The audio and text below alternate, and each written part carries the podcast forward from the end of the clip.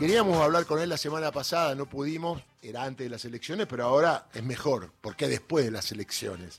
Estamos hablando con eh, nuestro amigo Alejandro Pitu Salvatierra, dirigente social, está muy bien en Duro de Domar, porque es la voz del pueblo, ¿eh? él está ahí con una historia, con un entendimiento de las cosas que por ahí otro no puede tener y aporta mucho, aporta mucho. Así que, Pitu querido, felicitaciones por tu trabajo televisivo y un gusto saludarte. ¿Cómo va? Hola Darío, ¿cómo está todo?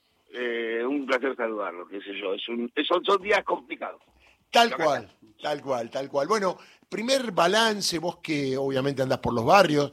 Lo digo esto porque hay gente que es política y no anda por los barrios que es candidata y no anda por los barrios, y no conoce la problemática, y cuando habla de la gente de los barrios, nunca le vio la cara a un tipo que no come, digo, y, y ocupan cargos. Digo, eh, ¿cuál es tu reflexión primitiva de esta situación, no? Yo voy a ser sincero, tampoco yo vi que, que mi ley iba a sacar 30% del electorado. Pensé que iba a ser una buena elección, pero no pensé que iba a ser tanta. Yo, yo tenía más miedo de que el resultado electoral no deje a una distancia irremontable, pero de Juntos por el Cambio. Claro, esa era la idea, ¿no? Yo creo que a todo el mundo, a todo el mundo sorprendió el número, porque que hubiese sacado 20, ponerle, era mucho, pero estaba previsto, digo, pero 30 y por encima de los otros dos, eso es lo que nos dejó a todo paralizado, ¿no? Claro, en este caso, la cercanía con los vecinos, la cercanía con la gente del barrio, la pertenencia a un barrio no me dio a mí herramientas para discernir algo que vaya, algo distinto a lo que discernimos todos. Nosotros no la vimos venir. No había acá en los barrios tampoco. Sí había un voto de Miley que estaba ahí, continuo, constante, pero no parecía ser el 30% del electorado. ¿no? Eso sonamos eh, el domingo a la noche que, que la gente estaba estaba eh, desencantada, enojada, pero a diferencia de otras elecciones decidió ponerle el voto a ley y no quedarse en su casa. A mí lo que más me preocupa igual es la reacción post campaña, post elección, ¿no? Creo que bueno, todos pudimos habernos comido la curva, todos podíamos haber no, no, verla venir a la de Milei, bueno, ya vino, así este es el tercer día después de la elección, y la voz más fuerte que tenemos nosotros para abrazarnos es la voz de Lali, ¿no? O sea, no hubo otro dirigente del peronismo que saliera a poner la cara, a decir de qué manera vamos a remontar esto. Todos salimos a aplaudir a, Lali, a Catriel y a Trueno en su expresiones antifascistas, ¿no? Creo que estamos como un poco retardados, acusando el golpe, me parece que ya hay que salir a, a, interpelar a la, a la población. Me parece que no alcanza con decir que mi ley es malo, que mi ley es el, diablo, que Patricia Burley va a ser un desastre. Necesitamos acompañar esa postura con algo más positivo del lado del peronismo. Necesitamos empezar a convencer a la gente, empezar a mostrarle, a vislumbrar un horizonte en donde el trabajador pueda vivir mejor. Acá la gente no se volvió facha. Acá la gente está cansada de que no le resolvamos los problemas y nos pasemos discutiendo entre nosotros. Ahora, ante esta situación, ¿pueden elegir a cualquiera? Sí, demostraron que sí. claro, pero ¿qué podemos hacer los que entendemos por ahí un poquito más la cosa? No solamente los que no pasamos hambre y los que pasan hambre, porque también los votaron los que no pasan hambre. Digo, porque alguno dice la gente tiene hambre y está desesperada. Hay gente que no pasa hambre que también lo votó. Entonces digo, ¿Cómo es ese trabajo de hacerle entender que vos te podés enojar, pero no podés salir del sistema? Porque votar a este hombre es salir del sistema. ¿Cómo explicar a la gente que este hombre no es del sistema, del sistema democrático, no de la casta política? Porque en realidad la democracia se forma con políticos y los políticos los elige la gente. A mi ley lo va a elegir gente que va a entrar en la casta. Digo, no sé si queda clara la pregunta. Sí, lo, que mi ley logra conectar con los, las emociones de las personas. Claro. Y mi ley conecta directamente con esas emociones. Y, estamos equivocados que son todas emociones negativas, que son todas hartazgo, enojo, ¿viste? No, mi ley representa el enojo, no. Cuando mi ley se sienta en un canal de televisión y explica su modelo de dolarización, el que entiende un poquito sabe que es un mamarracho, pero el 80% de las personas creen que es posible. Cuando no, tenemos los bonos acá, los vendemos, hacemos así, ahí tengo 45 mil. Y encima tiene mi ley periodistas adelante que asienten con la cabeza cuando él dice eso. Tal cual, tal cual. Entonces, que está mirando y ya no, debe tener razón. Entonces, hay gente que piensa que va a dolarizar el tipo y que va a cobrar 250 dólares, como cansados a decirle que va a cobrar 5 dólares. Pero él sigue creyendo. Pero lo que pasa es que mi ley le propone algo.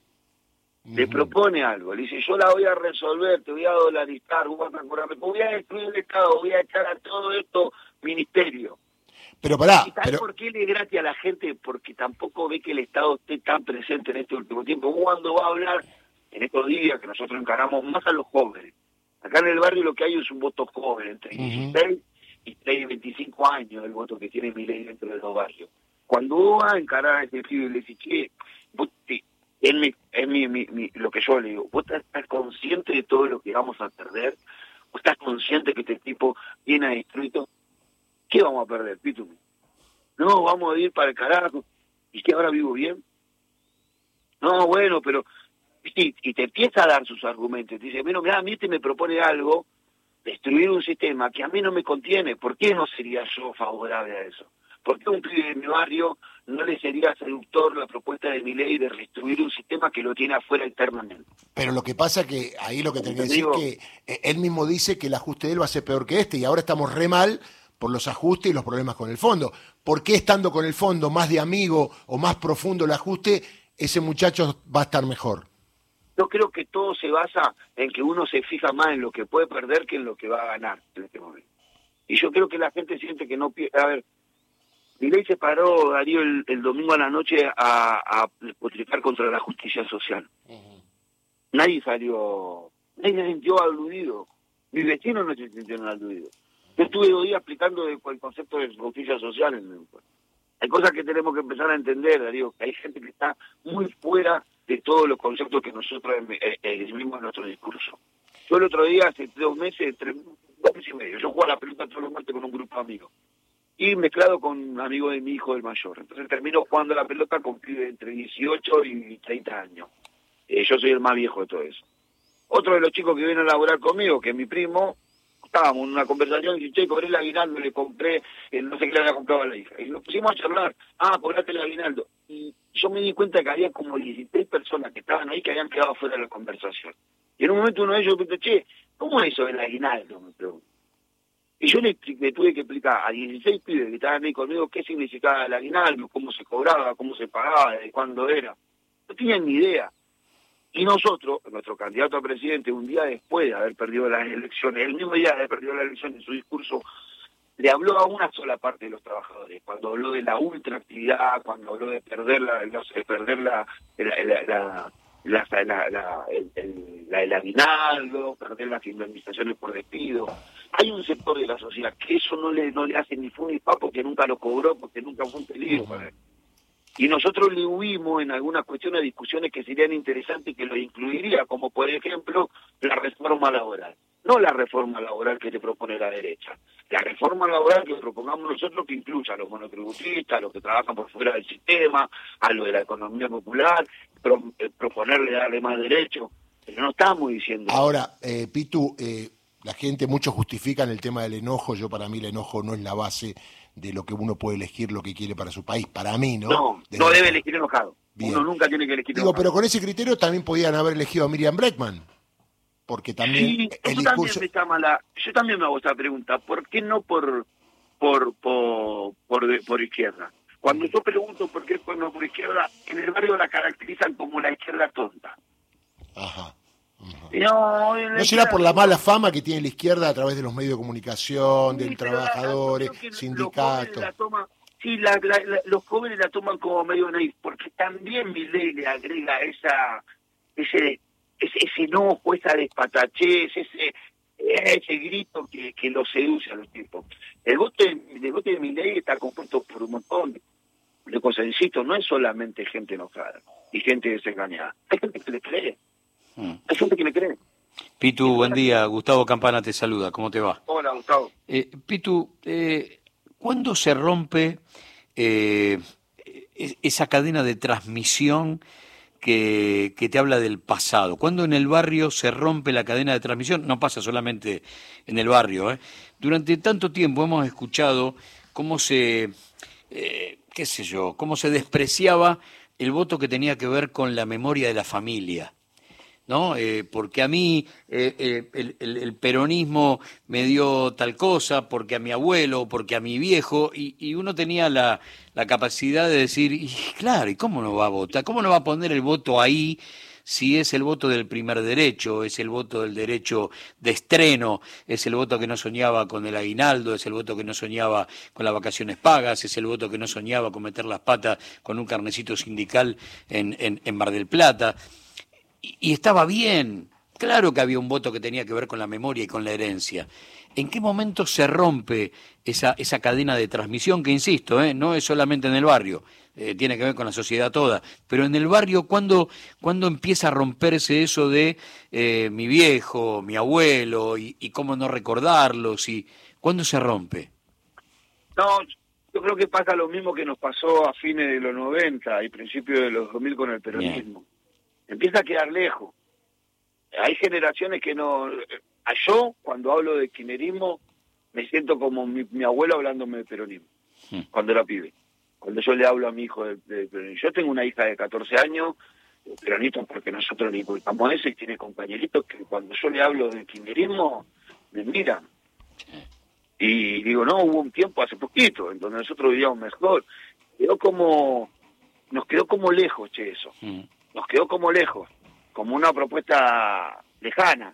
Y si a eso le sumás que Cristina está desaparecida de la, de la campaña, y es difícil evocar aquellos años si no la tenés a Cristina ahí.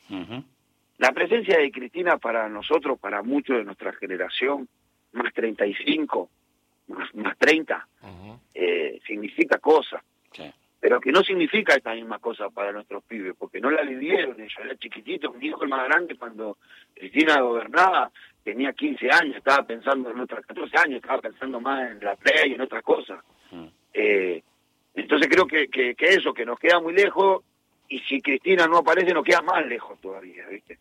Eh, yo creo que todos estamos un poco como, no solamente los jóvenes que no vieron el kirchnerismo, nosotros que lo vivimos eh, también lo sentimos lejos del kirchnerismo. No sentimos que haya mucho kirchnerismo, ni en el gobierno de Alberto ni en esta campaña. Eh, a mí me encantaría verla más a Cristina. Yo la veo a Cristina como, como dije ya varias veces, nosotros la vemos a Cristina, Cristina significa cosas para nosotros. Yo la veo y siento el olorcito del asado de los domingos. Eh, yo creo que necesitamos proponerle a la sociedad un horizonte de mejora de su vida, de mejora de su calidad de vida. Si nosotros el argumento que vamos a tener para que nos tenés que mi ley es malo, no nos van a votar por eso. No nos van a votar porque mi ley es malo. No, no, pero más allá de eso. Si nosotros lo convencemos de que le podemos dar un mejor vivir. Estos cuatro años que pasaron fueron un fracaso, explicar por qué fracasamos y cuál es nuestro plan para mejorar las condiciones de vida. Nuestro candidato habla del Fondo Monetario Internacional en la mayoría del tiempo, y en el otro tiempo que le queda libre le, habla a un grupo de trabajadores que cada vez es más reducido, lo que están en relación de dependencia. Y el resto queda fuera de este discurso. Hay que interpelar a la sociedad, hay que interpelar al laburante, hay que... Nada, yo en un momento dije algo que, me arrepiento, digo, aunque sea mentime, aunque sea mentime, porque nadie te va a votar si no le... En esta elección nadie va a votar por espanto. Pero Pito, hay una realidad. Cualquiera que gane se encuentra, ya este gobierno se encuentra, que está tratando de timonear una crisis que seguramente los pibes no saben, que Macri pidió 45 mil millones, que el fondo nos puso el pie en la cabeza, seguramente no lo tienen en cuenta. deberíamos haberlo explicado mejor, Darío. Bueno, uno acá con el medio se cansa todos los días, a veces a la gente no le interesan los temas que no le convienen. que el gobierno tiene que explicarlo. No, digo, seguro. Me parece que al principio de todo esto había que sentarse a haber dicho la Estamos totalmente de acuerdo. Lo que digo es eh, en una crisis nadie, porque digo, si los pibes entendiesen, digo los pibes como otros, entendiesen que estamos en una crisis casi terminal, digo, me parece que el peronismo no es para proponerle cosas hoy, era para tratar de conducir la crisis lo mejor posible, inclusive en el próximo gobierno. ¿Está claro? Más allá de que alguien te ofrezca cosas que no los va a poder hacer por las circunstancias. O sea, gane Patricia Bullrich, gane Massa o gane este señor, obviamente no van a poder dar nada en los próximos cuatro años. Entonces, también voy a decir mentirme que me gusta, pero te puedo mentir dentro del marco de la crisis. Una mentirita, no puedo hacer grandes mentiras. Y yo Mira, el otro día yo le preguntaba, cuando estaba en Duro de Omar Sergio Massa, le pregunté si era necesario, intenté que le hablara al trabajador. Dice una cosa, eh, a ver, las condiciones en Argentina. Solamente le vamos a poder mejorar la vida a los trabajadores del sector popular una vez que nos saquemos encima al fondo, una vez que le paguemos al fondo. Y la verdad es que no explicó eso Sergio Massa. Ah, Dijo, no, mirá, a mí el fondo me marca eh, metas que cumplir, pero no me dice por dónde ir. No fue claro. Yo le hice una pregunta en un canal de televisión casi abierto, como dice, ¿para qué le dije al trabajador? No, ustedes vamos a mejorarle la vida en la medida que podamos, vamos a tratar de mejorar esto. Vamos a Darío, estamos hace, hace seis meses esperando una suma fija. sí, sí. Yo entiendo que es difícil todo, pero viste, también vemos cómo está el dólar soja, el dólar este, el dólar otro. A los que tienen capacidad de presión consiguen las cosas. Sí. Hace, hace seis, cinco meses que estamos discutiendo por una suma fija. ¿Vos no crees que una suma fija es extremadamente necesaria? Sí, y la campaña de presión la tenemos que hacer nosotros para la suma fija, en la calle. Marchar, presentarnos, la CGT, pero- eh, ¿Lo digo, viste? Hicimos, eh, o sea, estamos pegando una suma fija. El gobierno sabe que tiene que dar una suma fija. totalmente. Inclusive si la da mañana, ya es tarde. Porque el trabajador la va a recibir como, ah, me la diste cuando ya no aguantaba más. También el tema pasa por saber de dónde sale esa plata para la suma fija. Digo. Claro, pero bueno, pero hay plata para otras cosas. Hay plata para otras cosas. Hay plata para el dólar soja. Y yo lo entiendo que necesitábamos, la, pero siempre hay para esas cosas. Lo que pasa es que ahí vos estás hablando un, un tema del poder real, es decir, pasar por encima del poder real y estar con el pueblo, que es lo que faltó en estos cuatro estos años. Claro, Una en estos cuatro años. claro, ¿me claro. entendés? Sí, sí, sí. Entonces fuimos como eh, cediendo, concediendo, siempre somos... Está muy Idas y vueltas. Está muy clara la capacidad de, de- de presión que tiene sobre el gobierno el campo. Está clarísimo. Sí, sí. Está clarísimo. El campo se sienta sobre su cosecha y no te la liquida hasta que no le des el dólar que él quiere. Entonces, por el otro, en la otra punta del hilo, tenés al trabajador que no llega a mitad de mes y que no consigue que le pongas una suma fija. Bueno, igual cuando se hizo el acuerdo con el fondo hubo marchas, movilizaciones para que no se acuerde, sobre todo de la izquierda, pero evidentemente se acordó algo que se sabía o sea, que era inflacionario. ¿no?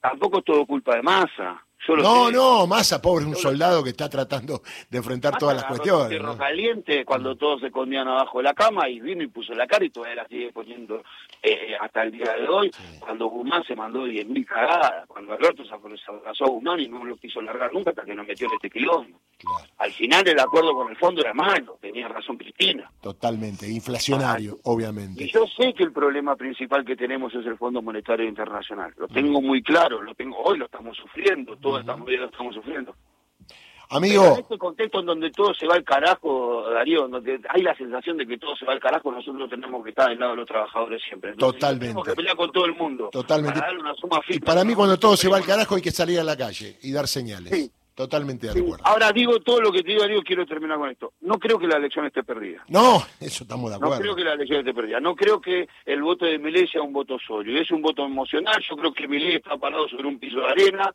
que se puede mover para cualquier lado. Puede crecer o puede achicarse.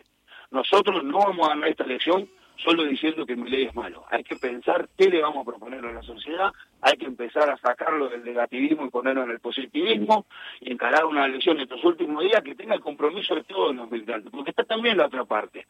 Los militantes que están panza arriba arrancándose el ombligo diciendo, nah, yo a Massa no lo voto ni en pedo. Ujú. Muchachos, despiértense que mi ley sacó el 30%. Hagamos Muy a bien. patear todos los pasillos, a golpear todas las puertas, convencer a la gente de que es el peronismo el que le va a volver a dar lo mejor del día a día. Porque a mí nadie, nadie me va a convencer de que hay otra fuerza política en la Argentina que puede mejorar. Fue el peronismo el que siempre, el que siempre le dio los mejores días a los trabajadores y a los pueblos, a los pueblos- al pueblo popular. Fue el peronismo el que nos endeudó, fue el peronismo el que nos dio la, la, las leyes laborales, fue el peronismo el que mejoró la vida. Es el peronismo el que nos va a volver a dar la alegría de este país. Hay que convencerlo. Ahora, con un plan concreto, con un plan concreto. Totalmente de acuerdo. Igual para mí a lo emocional en el voto, yo al menos le agrego ideas.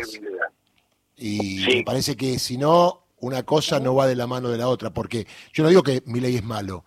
Mi ley es la destrucción de un Estado que está organizado en las democracias en cualquier país del mundo. No hay ningún país del mundo que lo gobierne alguien que quiera destruir todo lo que hay en el Estado. Digo, es raro, es como una fantasía. Entonces, comprar esa fantasía no es porque es malo, dice cualquiera. Eso es lo que, y que los pibes cobren, que dice cualquiera, a mí me preocupa. tampoco hay un pueblo que eh, hay un pueblo en el mundo que sea feliz y vote en contra de su, del espacio que lo hace feliz. No, bueno, pero va por el camino institucional. no rompe. Esto es romper. Nosotros tenemos que volver a recuperar el peronismo. Nosotros tenemos que enamorar al trabajador. Nosotros tenemos que generarle esperanza al trabajador. Cuando nos vea de vuelta en esta campaña tiene que sentir que nosotros le vamos a mejorar la vida. Para eso primero tenemos que estar convencidos nosotros y transmitírselo a ellos. Pitu, querido. no va a votar si le mejoramos la vida Darío, si no, no nos va a votar. Tal cual, pero a veces hay problemas para mejorar la vida. Entonces hay que decir qué es lo que tiene que cortar para mejorar la vida, aunque tengas costos mediáticos del establishment y del círculo rojo. Es decir, más cerca del pueblo y no importa que se enoje el círculo rojo. Ahí estamos de acuerdo. Te mando un abrazo grande. Chao, Darío, gracias. Un beso. 9.32, el Pitut salva tierra, señoras y señores. Disculpas en la informativa.